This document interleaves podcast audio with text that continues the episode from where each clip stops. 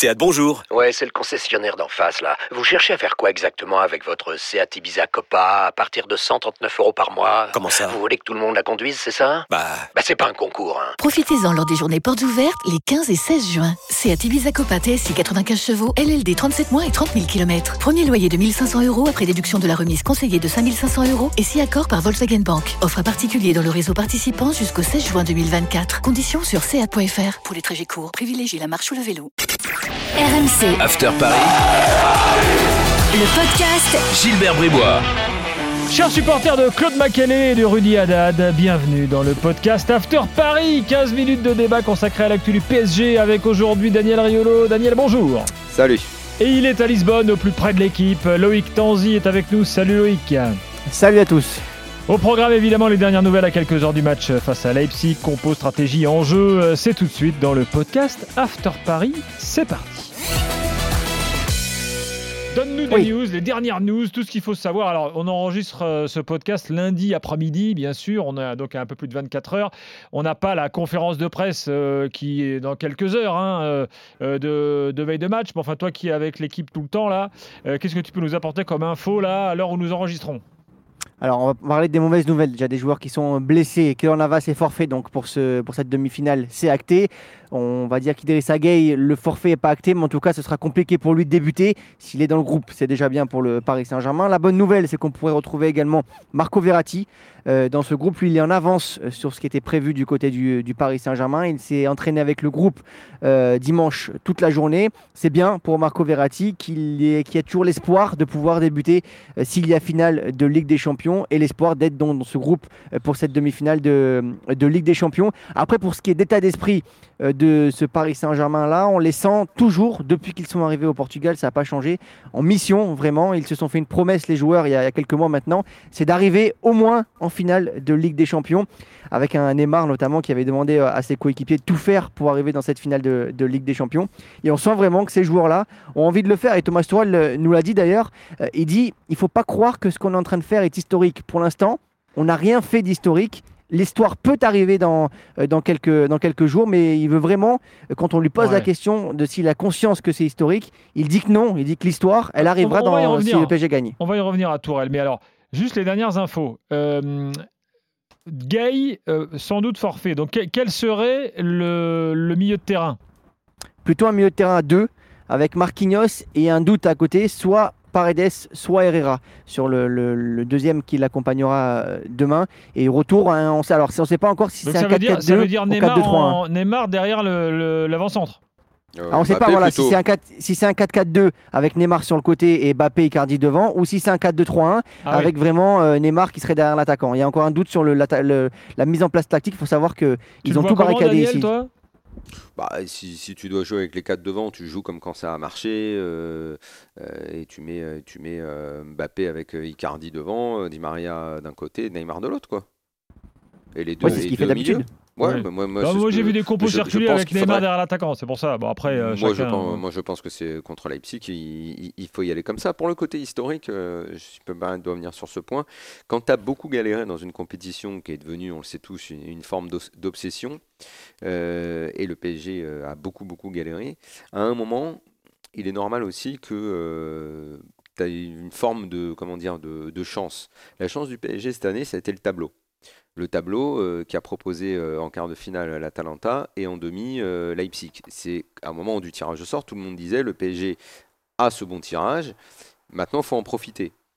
Donc que le PSG profite de ça, je ne sais pas si on peut parler de choses historiques, mais pour l'instant en tout cas, et, si jamais ils éliminent Leipzig comme je le pense, il n'y a rien de dingue là-dedans parce que c'est deux équipes que normalement le PSG doit sortir, même si ça a été dur contre l'Atalanta et que ça le sera aussi contre Leipzig.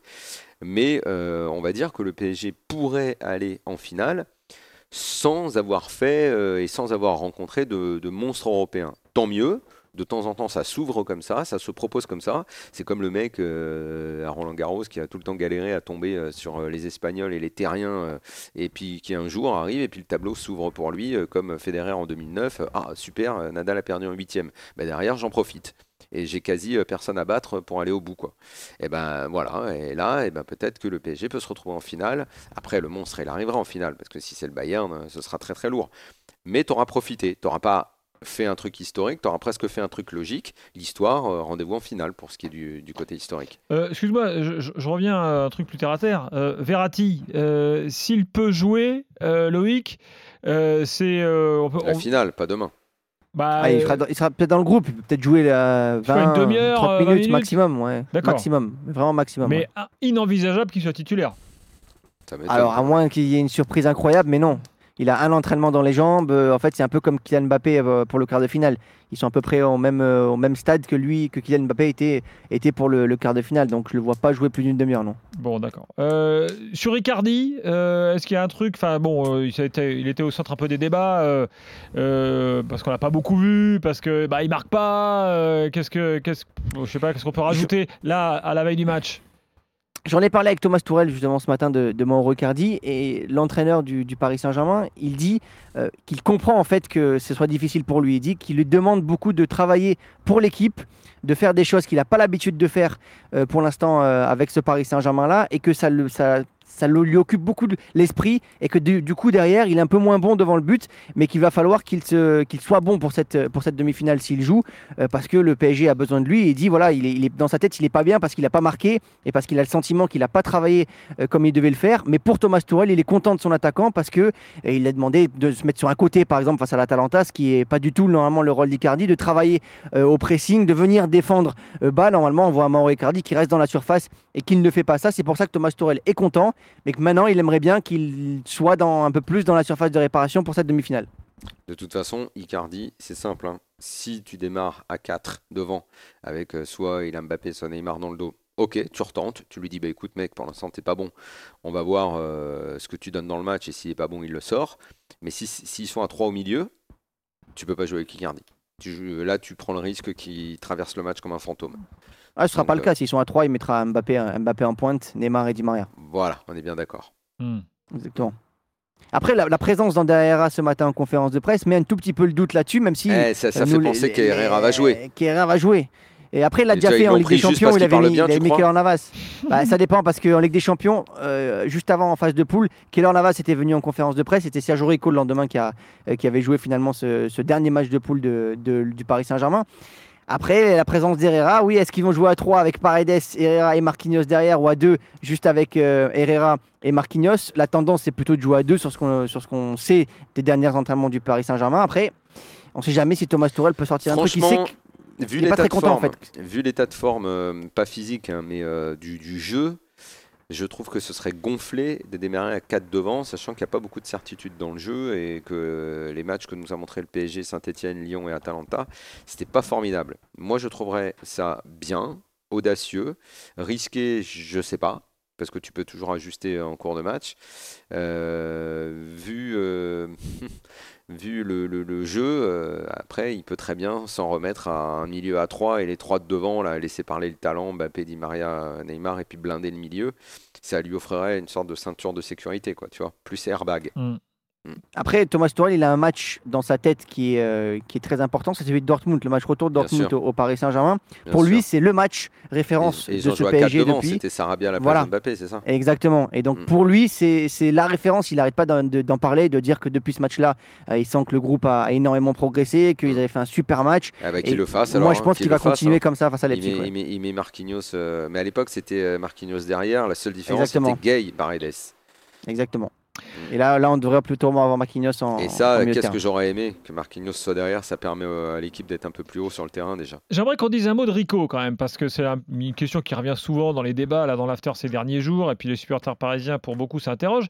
Il y a quand même des stats qui plaident pour lui. Il ne faut pas oublier que ce type-là a été titulaire lors de toute une saison euh, euh, de Coupe d'Europe avec Séville, qu'il a gagné l'Europa League. Mais bien il, sûr. il- je veux dire, voilà, il a, il a joué des grands 39 matchs. matchs.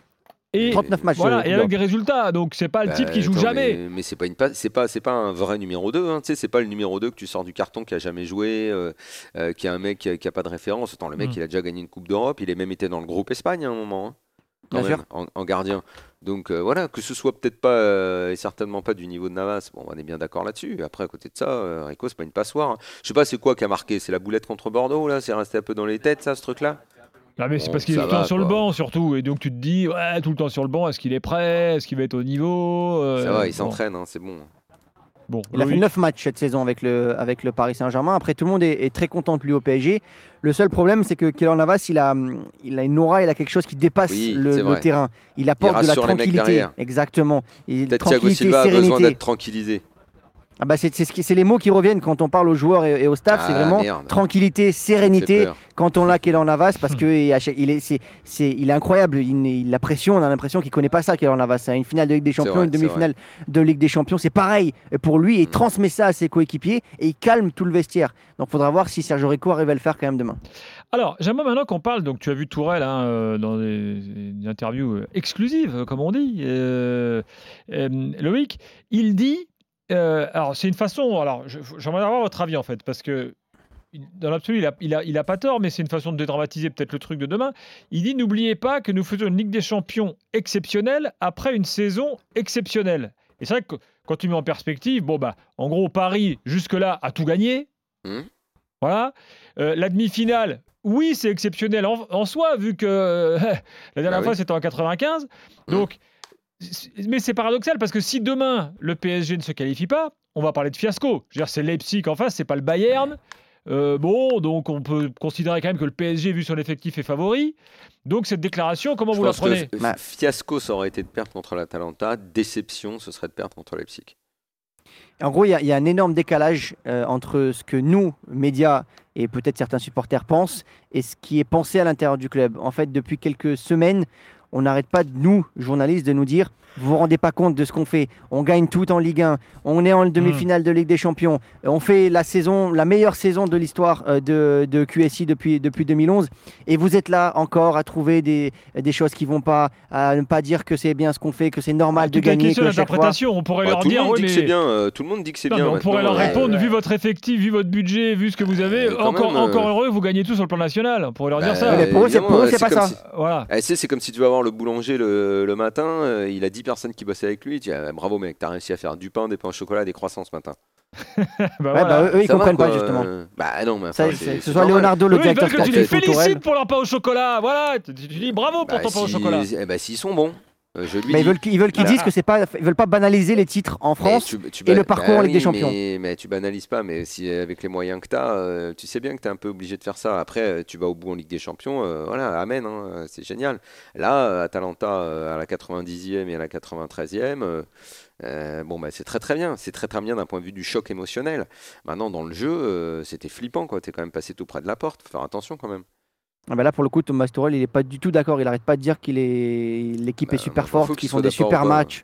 Oui, non, Bah, non, mais je est te- super te- fort, euh, il va en finale transmets ce qu'il et il va en finale et il nous montre ce qu'il fait contre le Bayern. Déjà, s'il perd la finale contre le Bayern 2-1, 1-0, après que tu raté une occasion et tout, bah, ok, tu auras fait jeu égal et tu seras une sorte de vice-champion d'Europe Ah, euh, qui Daniel, est tout près du titre. Tu dis, tu dis déception, si, mais excuse-moi, euh, ce sera pire que déception si tu, si tu te fais éliminer par Leipzig, qui est une équipe, euh, en gros, euh, Bah, entraînée, bien entraînée sûr, par un coach sûr, qui est un gamin et avec des joueurs qui sont des, qui sont des, des, des- des adolescents. Euh, Ouais, mais le PSG, ça va avoir quand même fait demi-finale. Même si c'est une déception de perdre contre Leipzig, quand on prend un peu de recul, la saison, elle aurait pas, ça aurait pas été un échec, la saison du Paris Saint-Germain. Non, ils gagnent tout, ils sont en demi-finale de Ligue des Champions. Non, mais tu Il y a seras, une, pro- il y a une tu seras progression dans la forcément- saison. Non, oui, Mais tu, Loïc. seras- tu peux être ouais, déçu après. Loïc, Après, tu, seras peux être déçu, bien sûr. Loïc, tu es en train de tu te seras- faire retourner le cerveau. Tu es trop près du, du PSG. Non, non, Loïc, mais tu non, tu je, forcément- je comprends. avec les gens du PSG. Non mais Loïc, tu seras, Loïc, tu seras, Loïc, tu seras forcément déçu, Loïc. Loïc, tu seras forcément déçu. Oui, ça, bien sûr. Bien sûr. Leipzig, c'est une, c'est une occasion en or. C'est Bah une oui, occasion en or. C'est une occasion en or d'aller en finale. Et après, sur la finale, on sait tous comment c'est une finale. Tu peux pas. Ah, mais tu ça, on est d'accord tu sur l'occasion. Tu tu bien peux pas dire que tu seras pas super seras déçu. Mais je parle de l'échec, en fait. Tu peux dire que tu es déçu, mais tu veux pas dire que ça- la bah, saison est un échec. Mais tu sais, en fait, arriver, euh, moi je dis toujours, arriver euh, à un certain euh, stade dans un tableau, c'est pas ça qui forcément détermine ta réussite. Et si tu as fait un huitième de finale Bayern, tu fais un quart, j'en sais rien moi, Real, et tu perds en demi. et puis de l'autre côté, euh, en ayant fait des super matchs, et de l'autre côté, tu as un tableau qui est du velours, et tu vas jusqu'en finale, et tu perds en finale lamentablement, qu'est-ce qui est le mieux au fond? C'est pas parce que tu es allé en finale que forcément c'est mieux que d'être arrêté en quart en ayant joué que des monstres, quoi, tu vois? C'est toujours pareil, quoi. C'est, difficile d'appréhender, euh, le, d'analyser le sport uniquement par le biais de je suis allé jusqu'où et, et euh, Ouais, je sûr. suis allé jusqu'où et, et quel est mon niveau? Moi, c'est moi, je préfère l'analyser en t'as battu qui? En gros, c'est dis-moi qui tu as battu, je te dirai qui tu es quoi. Ouais, On va s'arrêter là-dessus. On va s'arrêter. Euh, lors de notre prochain podcast After Paris, on saura si le PSG a gagné sa première Ligue des Champions. Et on saura si. euh, bah, ou alors, euh, si c'est. Si Qu'est-ce qui se passe? Quoi. On fait un podcast d'une journée entière Ouais, on verra. va faire? On- ou alors, est-ce qu'on fait, 24 heures un- de live. est-ce qu'on fait un podcast à jamais les deuxièmes? Ah Ouais, On peut. On peut. On verra lundi. Mais prochain. attention, petit stade pour les supporters parisiens, pour les Oui. supporters marseillais et parisiens d'ailleurs. Si Paris gagne cette Ligue des Champions, même avec ce Final 8, ils ont joué autant de matchs que Paris en, que Marseille en Ah, ça 1993. commence Voilà, monsieur Tanzi, je vous Voilà. attendais sur Ah ce oui, point. au- au- au- autant et pas contre les mêmes adversaires. hein. Ah, oui, mais autant ça de matchs. continue Voilà. Et, euh, Donc c'est pas une Ligue des Champions au rabais. En fait, tu pourras faire. Oh, en fait, c'est tu pourras quand même PSG, c'est faire. normal. Eh, tu pourras quand même faire. Tu pourras quand même faire euh, à jamais les premiers, parce que tu seras à jamais les premiers en avoir gagné deux. Et voilà Eh oui. Allez, à lundi prochain, salut les gars RMC, After Paris, le podcast Gilbert Bribois.